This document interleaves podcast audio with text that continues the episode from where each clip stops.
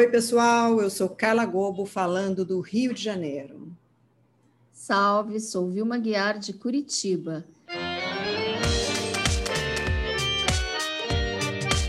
Estamos aqui em mais um episódio do Mulheres Públicas, um podcast da Escola da Política.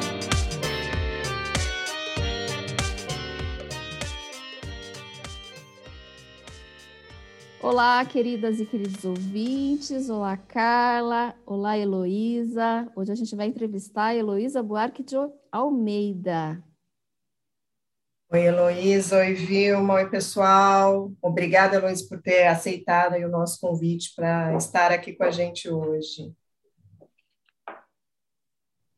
Oi, bom dia. É, Bom, depende de quem está ouvindo, né? Que horas, mas enfim. Olá,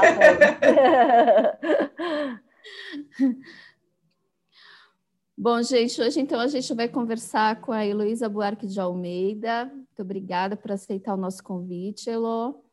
A Elo é professora doutora da Universidade de São Paulo, a universidade que eu estudei, inclusive, atuando no Departamento de Antropologia e no programa de pós-graduação em Antropologia Social além de ser membro do NUMAS, o Núcleo de Estudos dos Marcadores Sociais da Diferença. Ela foi Visiting Fellow na London School of Economics com bolsa da FAPESP, é editora associada da revista de Antropologia, membro Comitê de Gênero e Sexualidade e membro do Conselho Científico da Associação Brasileira de Antropologia. Ela tem experiência em várias áreas, interesses também, algumas áreas bem interessantes, sobre as quais ela vai falar aqui com a gente, mas ela também faz parte da rede Não Cala, rede de professoras pelo fim da violência sexual e de gênero na USP. Então, Elo, uau, que currículo! e um currículo com, com temas bastante interessantes, né? Então, eu vou já começar perguntando para você sobre isso. Então, que você nos conte um pouco sobre a sua trajetória pessoal e profissional até que até ser professora ali na USP e também por que escolheu a antropologia e questões ligadas à cultura, como telenovelas e cinema, né, que foram os temas dos seus primeiros trabalhos.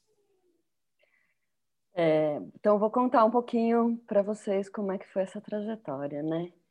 É, agora que você falou, parece que ficou um currículo de volume mesmo, nem que não tinha me tocado. Mas eu comecei, eu, eu estudei na USP, na né, Ciências Sociais.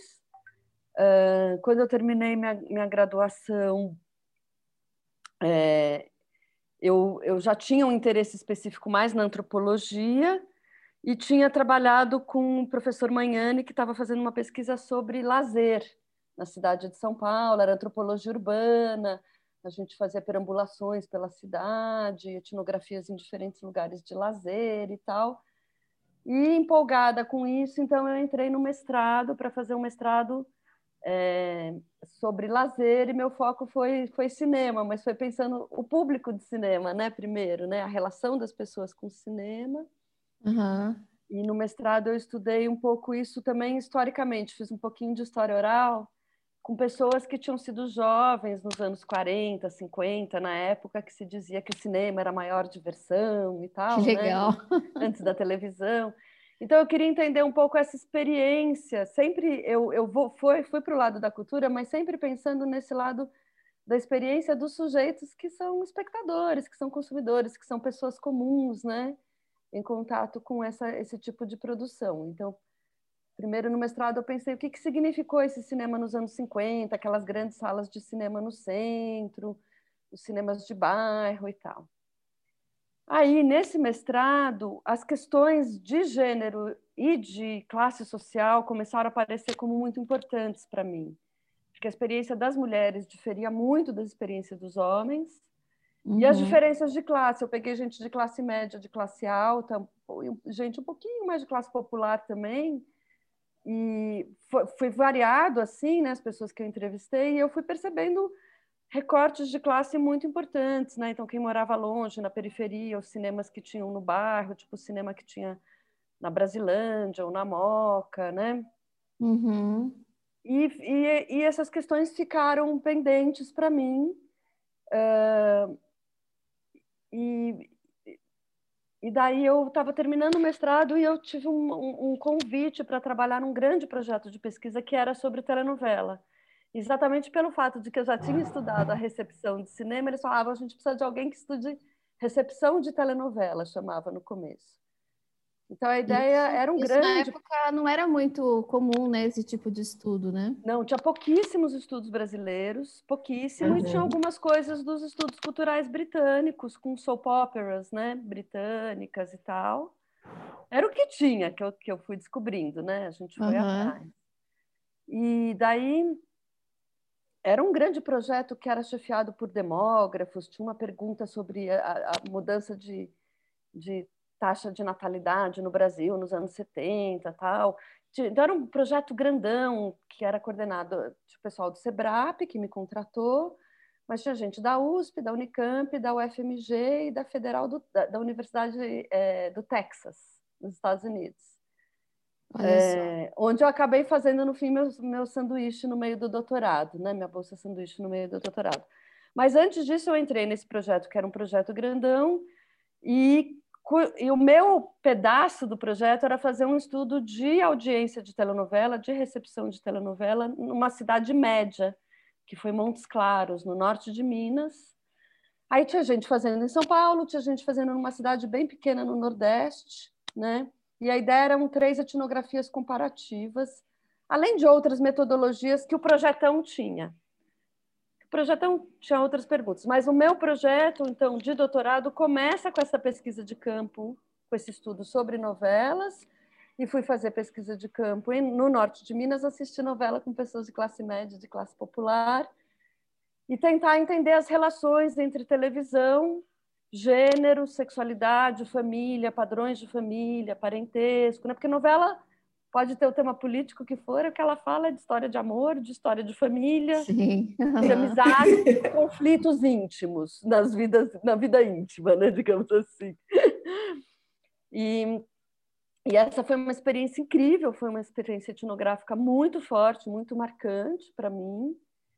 Eu acabei ficando muito mais próxima de algumas mulheres, e aí então a coisa da discussão de gênero e do feminismo realmente, eu acho que assim, no fundo, no fundo eu sempre fui feminista a vida inteira, mas ali, naquele momento, naquele contexto da pesquisa, isso ganhou uma relevância muito maior para mim.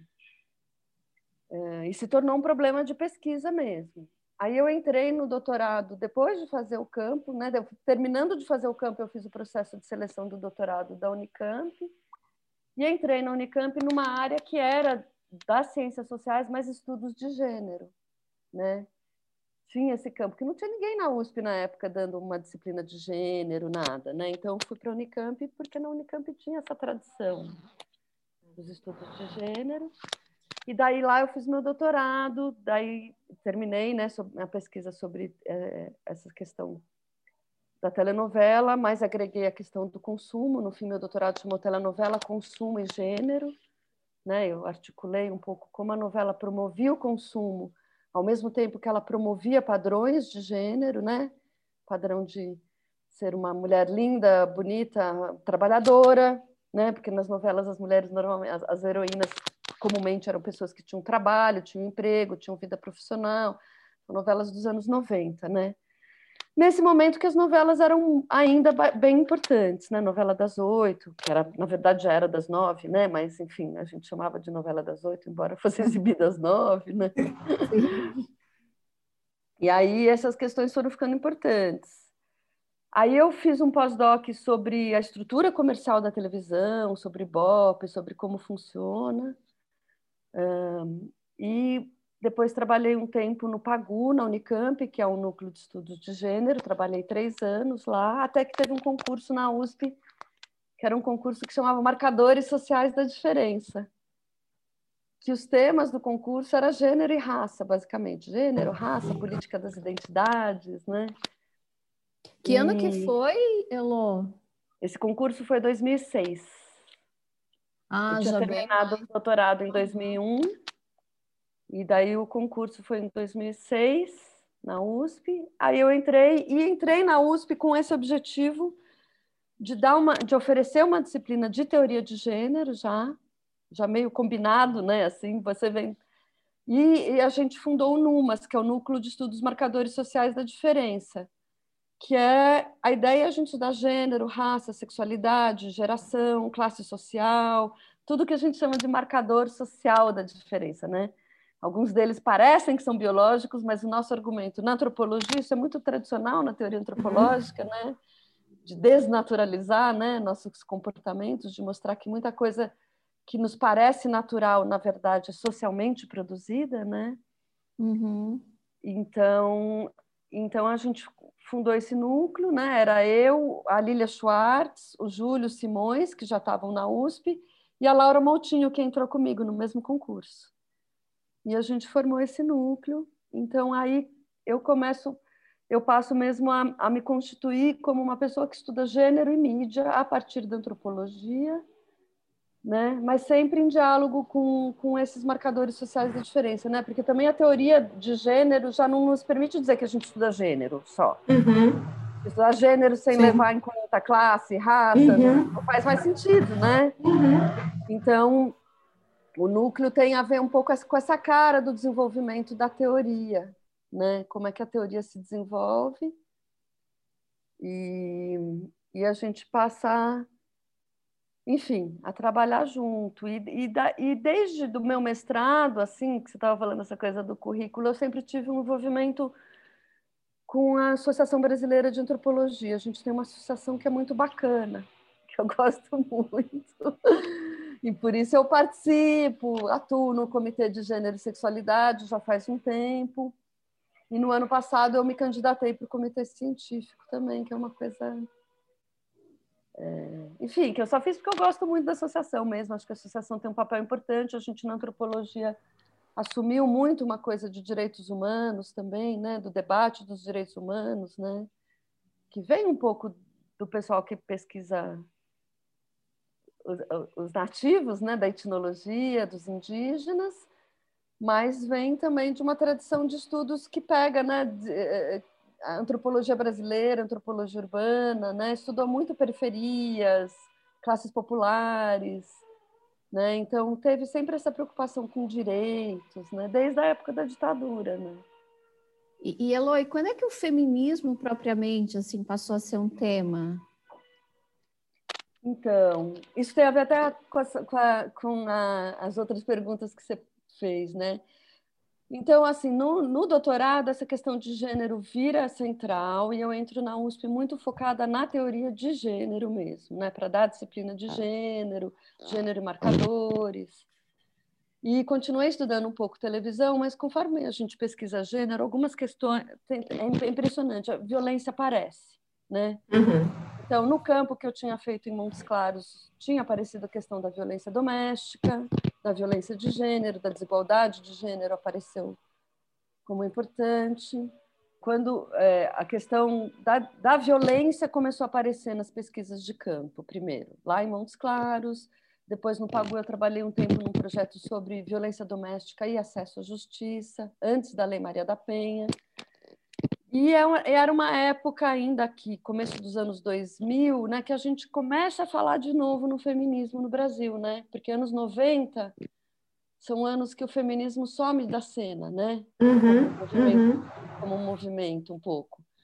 Os feministas estavam em órgãos do governo, Conselho Nacional dos Direitos da Mulher, esse tipo de coisa. Né? Tinha tido uma agitação mais feminista no final dos anos 70, começo dos anos 80, que desemboca, inclusive, né, em a gente ter uma, uma constituinte em 88 um pouco mais cuidadosa com esse tema.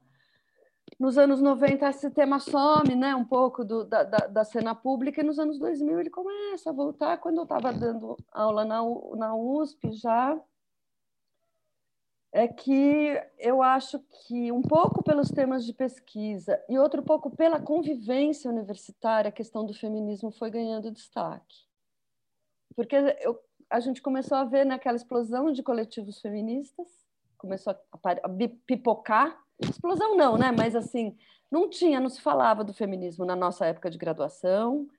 No meu doutorado, como eu fui fazer na Unicamp, que tinha uma área de gênero, a gente já tinha uma discussão mais sobre maior sobre feminismo, né? Eu trabalhei no Pagu, editei o Cadernos Pagu, que tem uma tradição de publicar sobre coisas sobre gênero e feminismo, então comecei já a me envolver mais com o feminismo ali na Unicamp. Mas na USP, dando aula na USP nos anos 2000, acho que as alunas né, foram provocando a gente para pensar no tema. Além então, de, claro. É, isso, isso que eu, que eu tinha uma curiosidade, né? Porque é, eu fiz a minha graduação na USP entre 1988 e 1991. E nessa época, eu nunca ouvi falar de feminismo em sala de aula, mesmo entre as alunas, não havia, né? Depois, o feminismo, a partir não. dos anos 2000, ele passa a ser muito mais tematizado. Daí eu ficava sempre pensando, bom, foi um movimento social que cresceu e acabou impondo esse tema para a universidade, ou a própria universidade já começou a estudar isso e, de certo modo, espraiou esse tema para a sociedade? Assim, se a questão é tão o ovo ou a galinha, mas assim, pensar um pouco em que momento e quem foram as pessoas que introduziram esses temas na universidade. Eu acho que as duas coisas. Eu acho que a gente teve no, no, no, nos anos 90 uma constituição, principalmente mais para o final dos anos 90, uma constituição de um campo de estudos de gênero que, que dialoga sempre com o feminismo, às vezes é um pouco conflituoso, mas sempre tem pontes, né? Então foi a Unicamp já tinha uma área forte de gênero, a Federal de Santa Catarina tinha uma área forte de gênero, a Federal da Bahia tinha um núcleo de estudos da mulher, a USP tinha um núcleo de estudos da mulher também, que a Eva Blay coordenava, né? Uhum no final dos anos 90, então eu acho que, por um, um, por um lado, a própria academia vai falando mais de gênero e feminismo, e, por outro lado, também os movimentos. Eu acho que começa a ter um movimento feminista mais jovem, que também se desenvolve muito a partir, que é um tema que eu estou estudando agora, né, também, a partir também da internet, né, da web 2.0, né? Então a gente no final dos anos primeira década dos anos 2000, começa a ter blogueiras feministas, começa a ter algumas coisas é, mais voltadas para a internet e com a web e com as, as, redes sociais, aí já 2010, por aí, né? É, o espraiamento dessas redes sociais, a internet se tornando mais acessível e se tornando móvel aqui, né? Uhum. No celular, Sim. no smartphone, né? Um, eu acho que gente, eh, essas meninas foram tendo mais contato também com o feminismo internacional, né? não, só, não só aqui, ao mesmo tempo que foi tendo um meio de comunicação relativamente não universal, né, gente? A internet não é para todo mundo ainda. Para muita gente, a internet é só o celular, Facebook e WhatsApp. Uhum. Né? Não, não, não seja. Os perigos que isso também, né? É, não nos iludamos também que é tanto assim, né? mas, mas houve né, uma popularização, Sim. uma classe média, uma classe média baixa, que tem acesso ao computador, à internet e tal. E isso também foi mudando. Então, eu acho que teve as duas coisas, sabe, Vilma? Teve, por um lado, a questão de gênero entrar na agenda da, da, da academia brasileira, demorou mais, né? Então, isso acontece nos Estados Unidos claramente nos anos 70, nos anos 80, por exemplo mas no Brasil, assim como na Inglaterra, um pouco posterior, eu gosto de dizer que na Inglaterra também, para a gente não ficar muito desenvolvimentista, sabe? O termo gênero, por exemplo, entra na agenda francesa, a França resistiu muito mais, porque a França era relações sociais de sexo e o Nossa, gênero entra mesmo uau. na academia nos anos 2000. Né? Ufa, que bom, né? É. Com algumas figuras muito interessantes, algumas delas estão sendo traduzidas agora, né? O Henrique Fassan, a Elsa Torlan, agora que estão tendo traduções, né? Então, eu tenho assim muito encanto por essa teoria de gênero mais anglo-saxã, Butler e tal, né? Eu gosto, eu dou disciplina disso e tal. Mas eu faço isso muito em diálogo com a teoria clássica antropológica também, né? Mas mas eu acho que para mim também o feminismo, agora pensando nesse movimento que vem das nossas alunas, né, que vem porque eu acho que assim, eu, aí eu comecei a dar disciplina de gênero. E isso tem muito a ver com a minha, digamos assim, eu não tinha uma militância feminista. Eu tinha uma atitude feminista mesmo na academia, mas não, eu não participava de uma militância feminista, não participava de nenhum grupo feminista especificamente, né?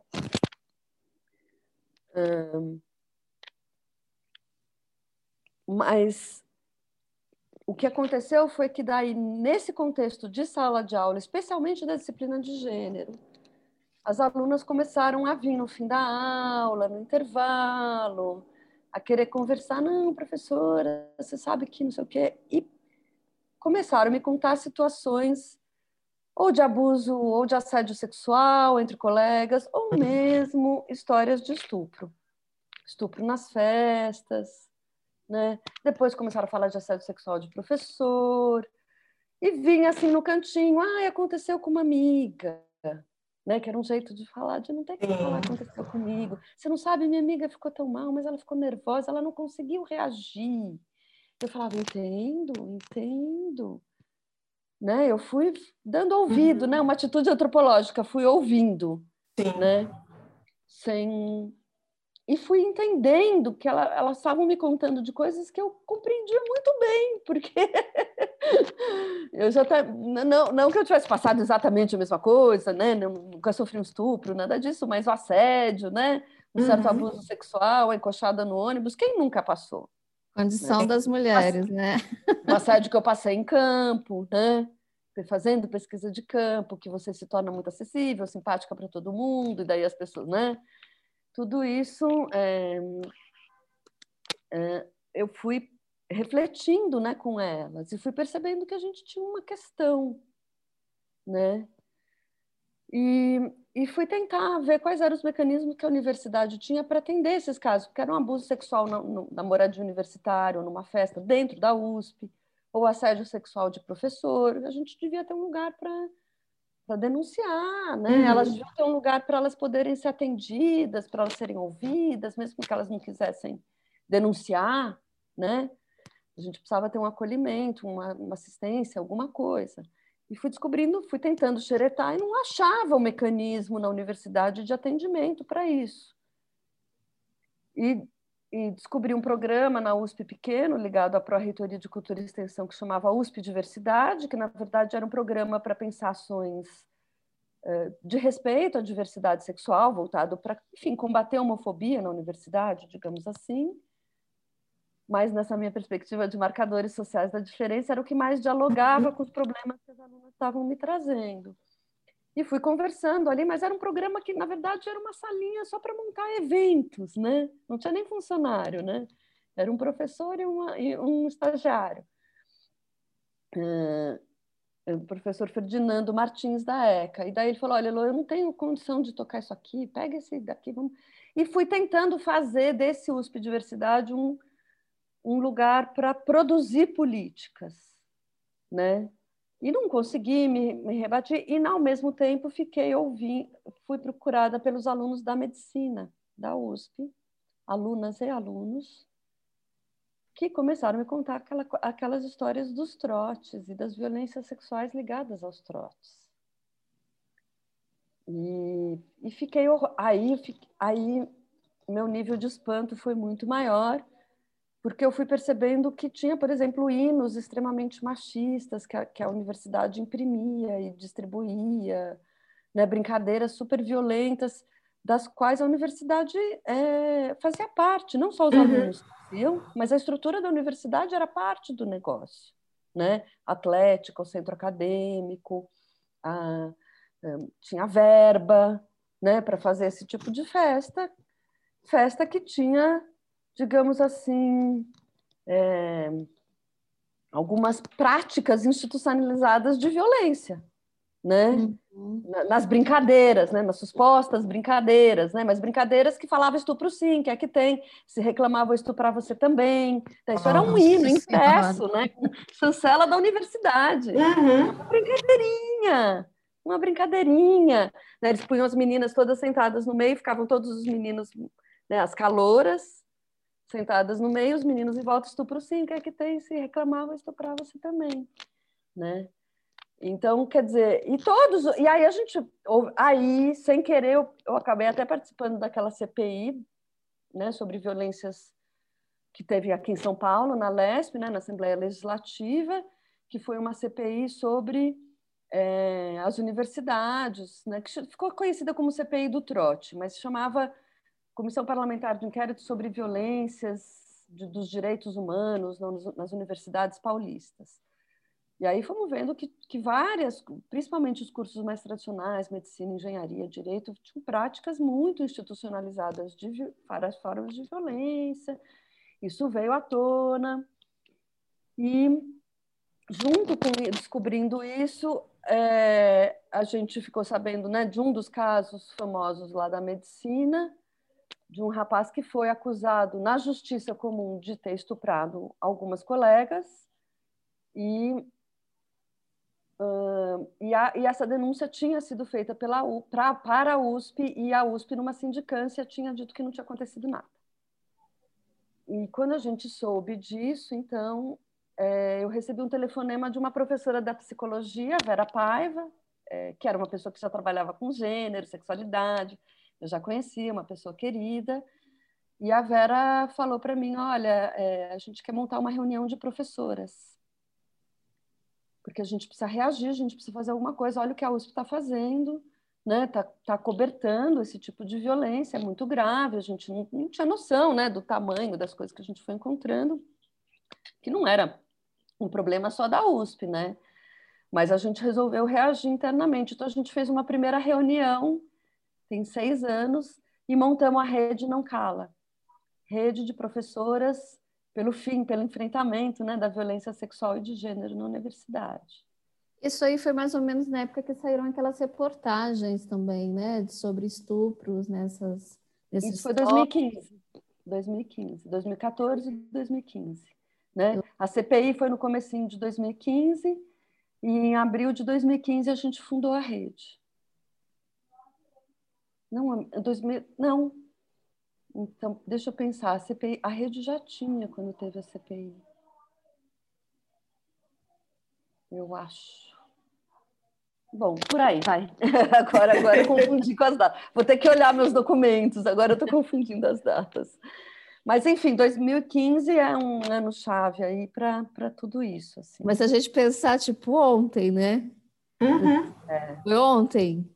Eu quero dizer, a gente tem, assim, décadas séculos de opressão, de violência, e ontem a Universidade de São Paulo se deu conta de que essa violência está dentro dos seus muros. Sim, a Universidade de São Paulo né? e várias outras. As federais Sim, claro, também. todas elas, né? E, e, do meu ponto de vista, Vilma, assim, é, é, eu acho que foi muito importante a gente falar disso, porque uhum. tem um lado institucional que precisava mudar, e isso está mudando devagarzinho em várias universidades, não só na USP né? Mas eu acho que o que aconteceu aí também foi a gente perceber. Tem um, do meu ponto de vista antropológico, né? Pensando um pouco isso, o que eu acho que tem é que a gente foi percebendo, foi encarando uma série de coisas que eram naturalizadas como um problema. Sim. Uma violência, né? E daí vem toda essa discussão sobre a palavra assédio, por exemplo. Né? Seja assédio sexual, seja assédio moral também. Sim. Que é o problema na universidade, Sim. assédio moral também, né, gente?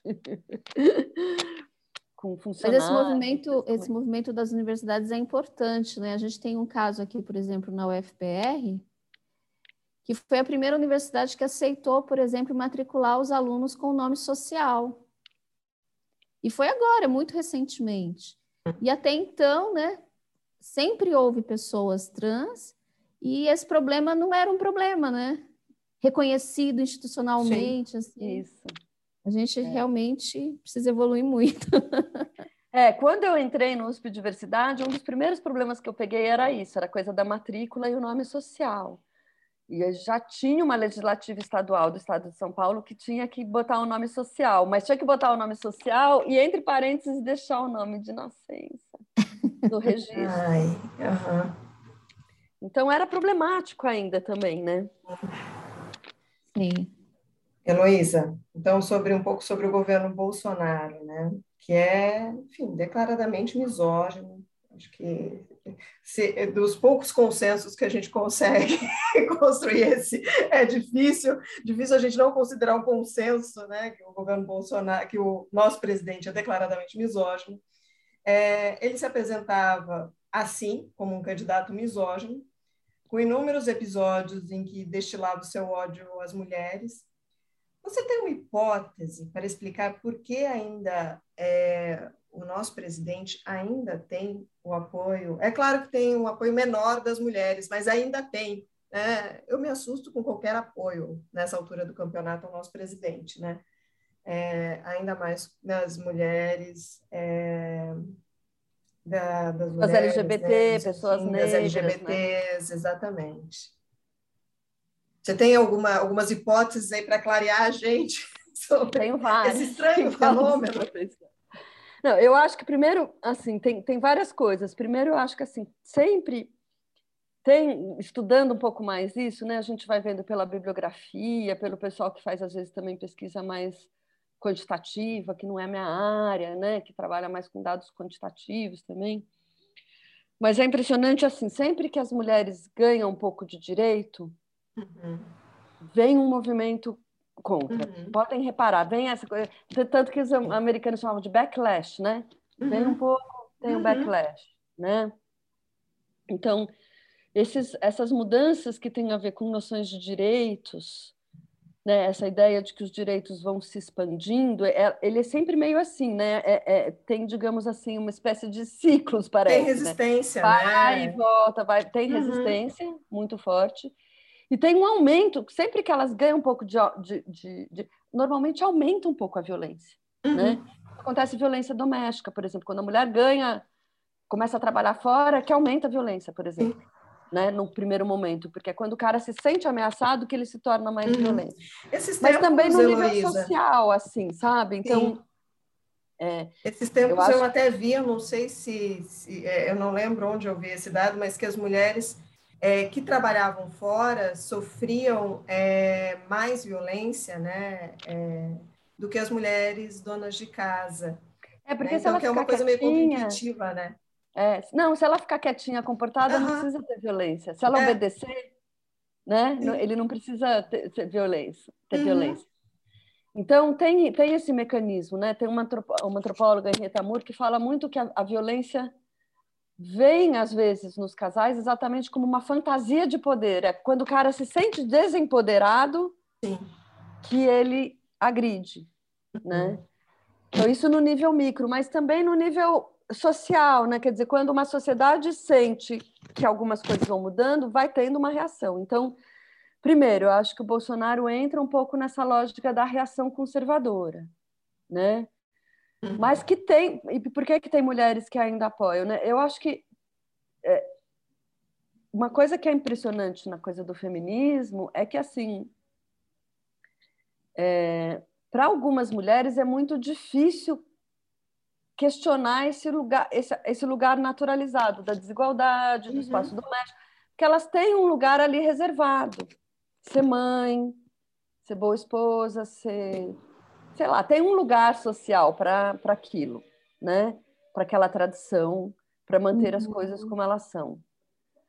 Então, para algumas mulheres é muito difícil é, aceitar a ideia de transformações do feminismo e tal. E elas sentem o feminismo, né? Até algumas pessoas falam, ah, feminismo é a mesma coisa que machismo do outro lado, por exemplo. Não é, não tem nada a ver uma coisa com a outra.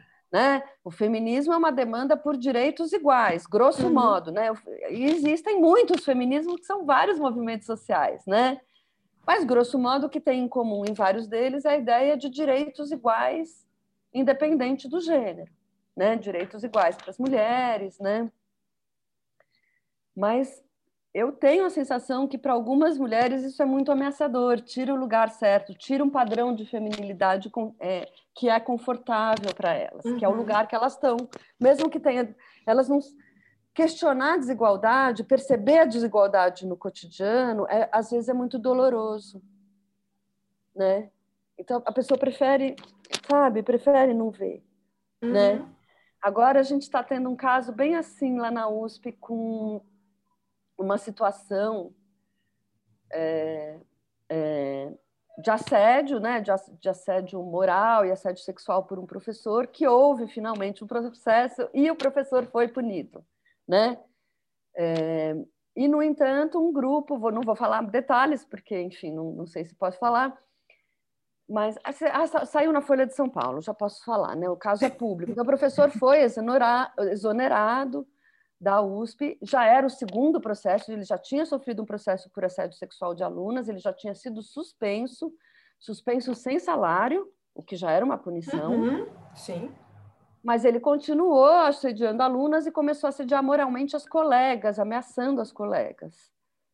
E Nossa. ele foi efetivamente, e ele houve uma sindicância, houve um processo administrativo, um PAD, né, que é o procedimento que a gente tem que fazer. São longos e lentos esses processos. A justiça é lenta, gente, não dá, uhum. não dá para ser rápido. E daí é, tem um movimento de colegas, professoras apoiando ele. Né? Por quê? Porque ele é um professor antigo, que tem muito uhum. dinheiro, que tem não sei o quê. E elas são professoras provavelmente mais velhas, com uma visão mais tradicional, que não, percebe, que não percebem aquilo que ele fez como uma agressão. Sim. Né? Porque é isso, tem gente que fala assim, você fala, ai, sofri um assédio na Afinal, rua. Não, ele é de outra geração, né? Foi elogio, foi não sei é. o quê. Tem uma diferença geracional de percepção, uhum. né?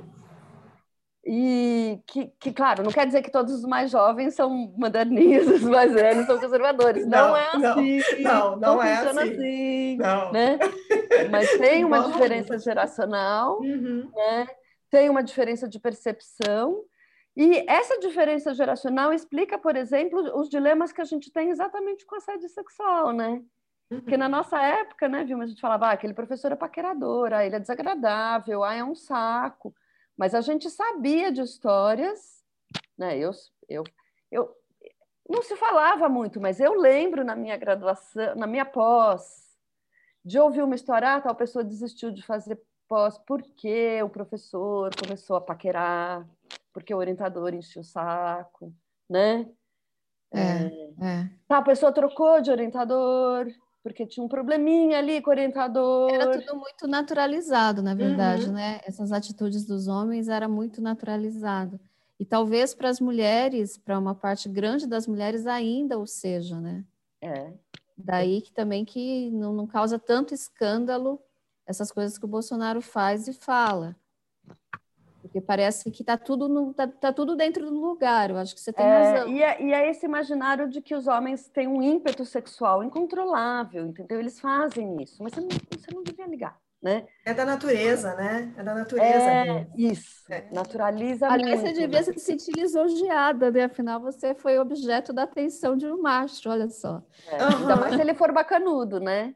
Que é exatamente isso. Exato que os professores fodões acreditam, né? Tem, uhum. claro, tem um encanto também, né? Tem uma sedução pelo saber também que está em jogo, né? Claro. Uhum. Mas não, mas é, quando elas estão denunciando é que elas não foram seduzidas, né? Elas não uhum. se sentiram seduzidas, elas se sentiram atacadas.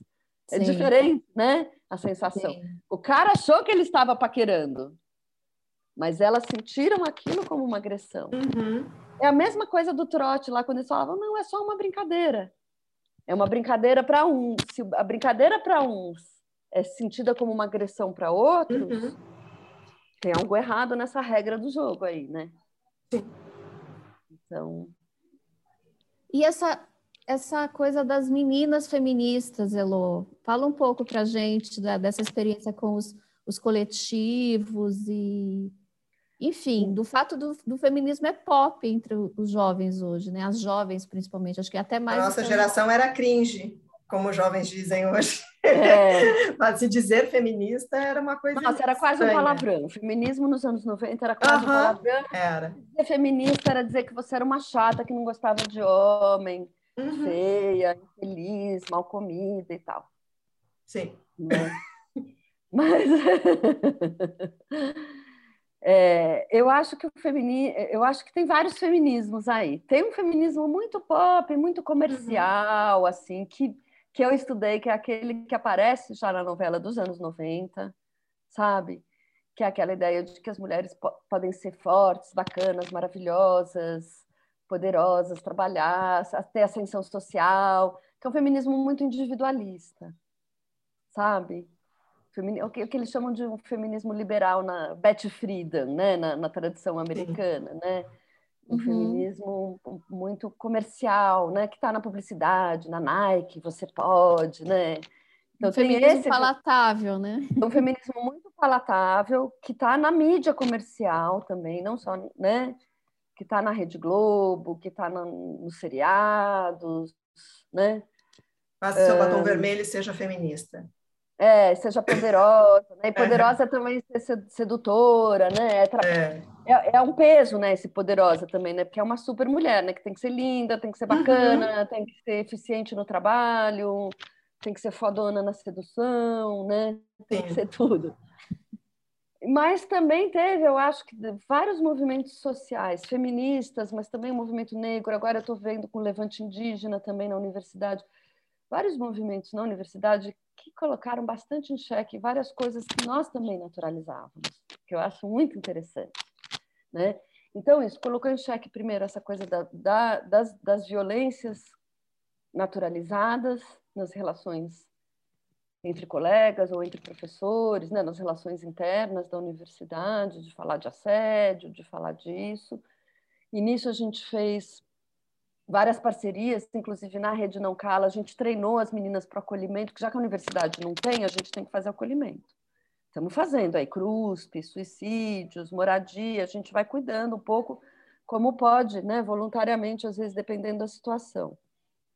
E as meninas dos coletivos feministas estavam sendo, estavam fazendo isso sem saber como. Então, na Rede Não Cala, a gente fez um treinamento. Eu também tinha que aprender, porque eu também não conhecia isso.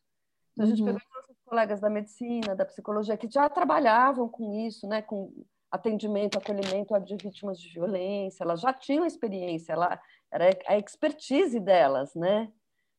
A gente foi aprendendo com elas e fomos ensinando, né? Elas a gente fez várias eventos, fizemos isso para as alunas dos coletivos, fizemos isso para as funcionárias da USP, para assistência social, né? tentamos fazer isso para professoras também. Bom, e aí a gente foi convivendo mais com os coletivos e fomos entendendo mais as demandas, as disputas internas, né? Então tem diferentes feminismos, tem diferentes disputas, tem gente que é do feminismo negro, né? Tem, vai aparecendo muito essas diferenças, né? Entre elas, mas, ao mesmo tempo, que eu acho que é interessante, daí também tem a ver com o movimento negro também, com o levante indígena também, com o movimento LGBT também. Eles vão questionando várias coisas para a gente, né? Os cursos que a gente dá, o quanto a gente ainda é focado nos autores ó, masculinos, eurocentrados, né? Uhum. Como a gente pode expandir também o nosso saber, né? Várias coisas que, que eu acho que o movimento social foi colocando para para as universidades e para a gente como professor também, né? Como professora, que eu acho que é um, muito interessante. Mas eu acho que de fato existe um movimento feminista diferente do que tinha na nossa época, né? Que é heterogêneo, são vários, né? Movimentos vastos, né? que tem caras diferentes, tem trajetórias diferentes. Né? A gente vem revendo também o modo de contar esse feminismo, né? aquela ideia das ondas, será que aquelas ondas fazem sentido para a gente pensar o Brasil? Né? Pensando no final da ditadura, por exemplo, né? voltando agora, eu tenho uma aluna estudando é, feminismos periféricos, a Xislene, que vai defender agora o mestrado, a gente começou a pensar, né, e aqueles movimentos dos clubes de mães, de movimento de creches, que não se diziam uhum. feministas, não eram feministas, mas em que medida ali também, né, tem uma demanda por direitos das mulheres que estava em jogo, né? Uhum. Não era feminista no sentido estrito, feminista era pensado o movimento branco de classe média, de classe alta, né, naquela época. Mas hoje em dia essas meninas mesmo de classe popular tudo estão chamando isso de feminismo, né? E isso está aparecendo, né? Está aparecendo nas produções culturais, né? No hip hop, uhum. né? Na, nas até no funk, né? Que começou muito objetificando as mulheres, começa Sim. a aparecer funk feminista. Embora às vezes tenha, né, você pode dizer, ah, tem uns equívocos, né? Esse feminismo muito comercial às vezes tem uns equívocos, é verdade. Uhum. Mas é, de qualquer jeito é uma outra, é uma transformação de mentalidades, né? Que a gente está vendo. E do meu ponto de vista, eu já falei isso no meu doutorado, mas eu continuo pensando assim: as mudanças são mesmo mudanças, as mudanças culturais profundas, né? Olhando do ponto de vista da antropologia, as mudanças culturais, a mudança de percepção, a mudança de valores, de, de forma de pensar, né? De encarar, elas são lentas, elas não são rápidas. Em nenhum momento da história, né? A revolução política pode acontecer muito rápido, mas a mudança de mentalidade não é assim. Ela é processual e a, a mudança Sofre resistência, né? E a, e a mudança geracional é, é, é determinante nisso. Uhum. Ponto de vista, sabe? Vem uma é a geração mais nova que vai se constituindo desde mais pequenininhos, né? Desde a da adolescência, com outro foco, né? Então, e eu, eu, eu já percebia isso quando eu discutia telenovela com as pessoas né? Porque eu via, eu via a leitura completamente diferente em termos de geração, né? Uhum. Então, é interessante isso, assim. Então, Sim. acho que a gente está mesmo vendo mudanças, mas, mas lembrando que vem mudança e vem reação conservadora uhum. junto, uhum. né? Porque acho que isso que é assustador nesse momento que, que a gente vive, né? Que agora eu acho que, enfim, agora com esses escândalos da vacina e tal, quem sabe esse senhor caia, mas mesmo assim a gente. amém, amém. É, mas mesmo assim, isso. a gente sabe que vai continuar tendo um movimento conservador retrógrado Sim. aí. Sim. A gente tem que saber que ele pode cair, mas o conservadorismo está aí uhum. também. Não está é, só na boca dele, como vocês falaram, está até na boca de algumas mulheres. Sim. Né? E Heloísa, tem uma pergunta que a gente sempre faz, né, para saber um pouco, né, para a gente socializar um pouco as nossas experiências pessoais. É, fala um pouco para a gente aí de uma história bizarra, constrangedora, que você tenha passado e que você, ao pensar, fala, cara, eu passei por isso porque eu sou mulher. É, a gente está pedindo uma, né? A gente sabe que a gente tem que selecionar, né? Tem que fazer ali uma seleção das várias que a gente passa, a gente seleciona uma. Né? Eu vou contar uma que eu acho que, é, que, é, que tem a ver bem com esse tema que a gente está falando, do assédio, e com as minhas pesquisas e esse envolvimento que eu tive com esse coletivo feminista, que é a Rede Não Cala, né?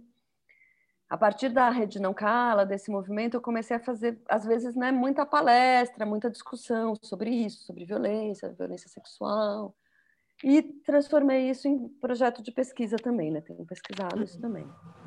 Mas antes mesmo disso, né, estava nessa coisa de palestra, de falar, de falar para os colegas da USP, gente, precisamos fazer. Então, era recepção de calor, me chamavam aqui a colar, né? ou quando montamos comissões de direitos humanos em algumas unidades, pediam para ir lá falar. E um dia eu fui falar numa, numa, num evento que foi na faculdade de medicina, foi na faculdade de medicina, mas era um evento da saúde pública, foi feito junto ali, que é um prédio do lado do outro e tal.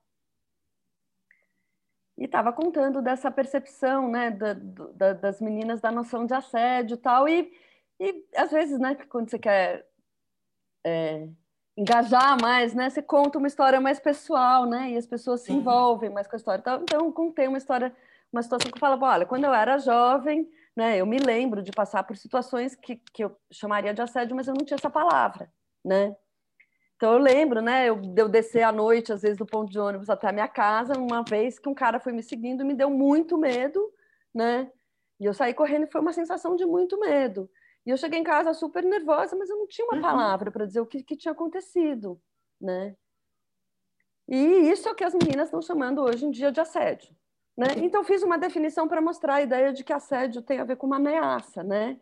não com sexo necessariamente, mas com uma ameaça. Né? E aí um cara levantou a mão para fazer uma pergunta, depois outras pessoas falaram, tal. daí um cara levantou a mão e falou, não, mas eu sou psicanalista, e Heloísa, você não considerou que naquela noite você aquela, aquela sua sensação foi desejo? Eu estava desejando o cara que estava me perseguindo na rua? Você Tanto que corri. Não percebeu que foi desejo?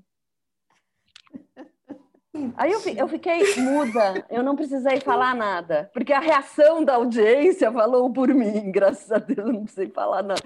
Porque eu fiquei tão assim, do tipo, ah, bom, sim, eu sei que tem desejos, que tem sonhos, né? Eu sei que a uhum. gente tem desejos inconfessáveis, mas eu estava falando de uma situação de medo. Sim. Né?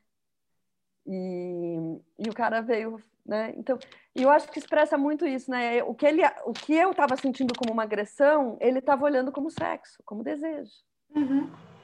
né? E eu acho que é bem esse dilema. E acho que essa foi uma das situações constrangedoras que eu passei com esse tema, né? Não, mas é, tem momentos, né? Você falando agora, né? Que a audiência falou por você, né? É, às vezes tem momentos assim em sala de aula, né? Que eu estou lá falando sobre essas questões, assim, e aparece uma, né, alguma coisa, não, professor, mas isso. E daí, de repente, a turma, eu, não, eu falo, não preciso falar, porque a turma se expressa. Assim, não, peraí, o que, que você está falando? Se escuta. Né? Isso é muito interessante, né? E é interessante como eu vejo isso agora, né? Conversando com você sobre sobre essas questões, né, de como eu vejo uma mudança mesmo. Eu comecei a dar aula, sei lá, foi em 2007, por aí, 2008. É, quando eu falava, trabalhava é, a questão de gênero como uma categoria de análise e tal, os alunos faziam uma cara assim de tédio, assim, né? uma, uma cara de ai, ai que preguiça, ai tem, ai lá vem ela, Lá vem a chata, né? Lá vem a chata, né? É, e hoje é completamente diferente, né? Então, eles querem discutir isso, né? Assim como querem discutir racismo, eu vejo uma mudança mais recente com relação ao racismo? Uhum. É, mas querem, acham que essa é uma pauta importante, que precisa ser discutida, né? Então, isso é muito curiosa, é muito curiosa essa mudança, como ela se dá de forma bastante expressiva, né? Nesse, sei lá, tem 15 anos aí de docência, já nem sei mais, 14 ou 15 anos, e eu percebo, né? Já percebo isso. Eu não estou fazendo as contas. Estou evitando de fazer é, eu contas. Entrei, eu entrei na USP, comecei a dar aula exatamente em 2007, ao mesmo tempo. É, é.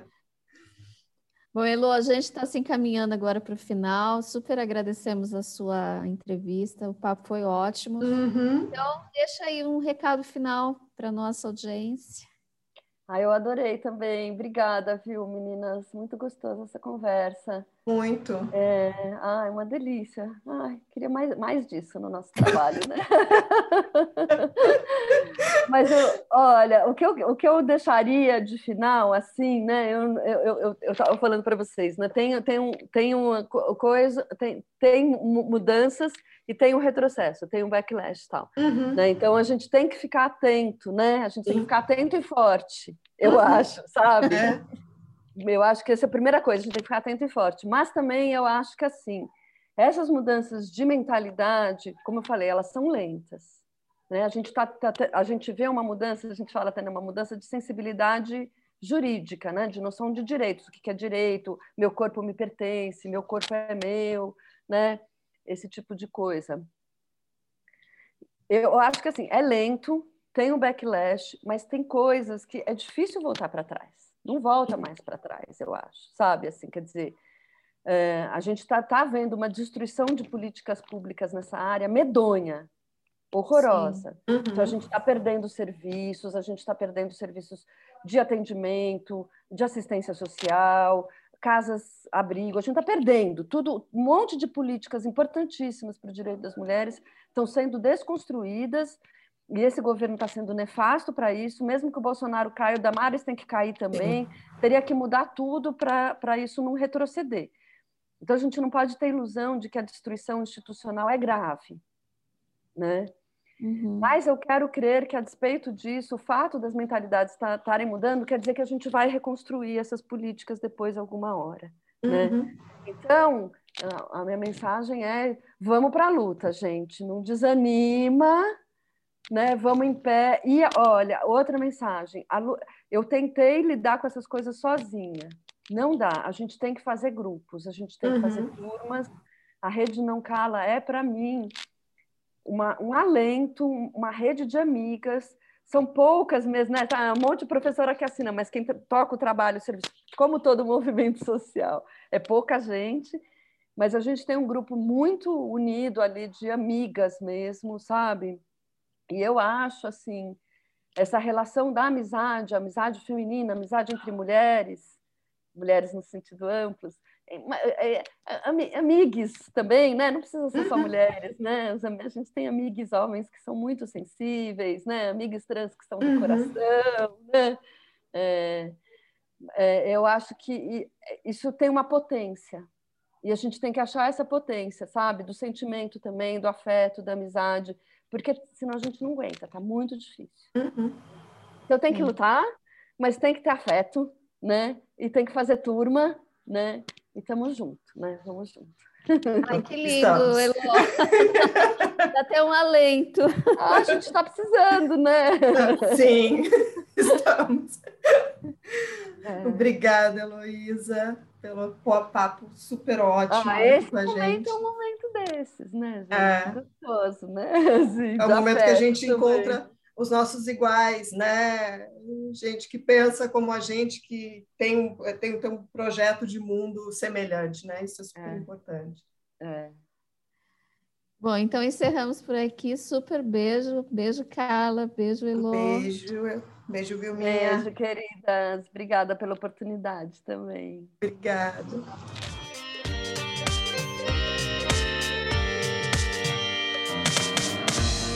O podcast Mulheres Públicas é uma iniciativa da Escola da Política. Produção e apresentação de Carla Gobo e Vilma Guiar. Edição de som Ata Hosting. Nossa música tema é de autoria da banda Fole Baixo.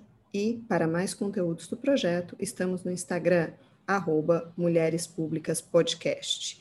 Estamos também no Twitter, com a nossa personagem debochada, Matilda, arroba podcast Mulheres. Escreva para a gente, compartilhe nossos conteúdos em suas redes sociais. Vem com a gente.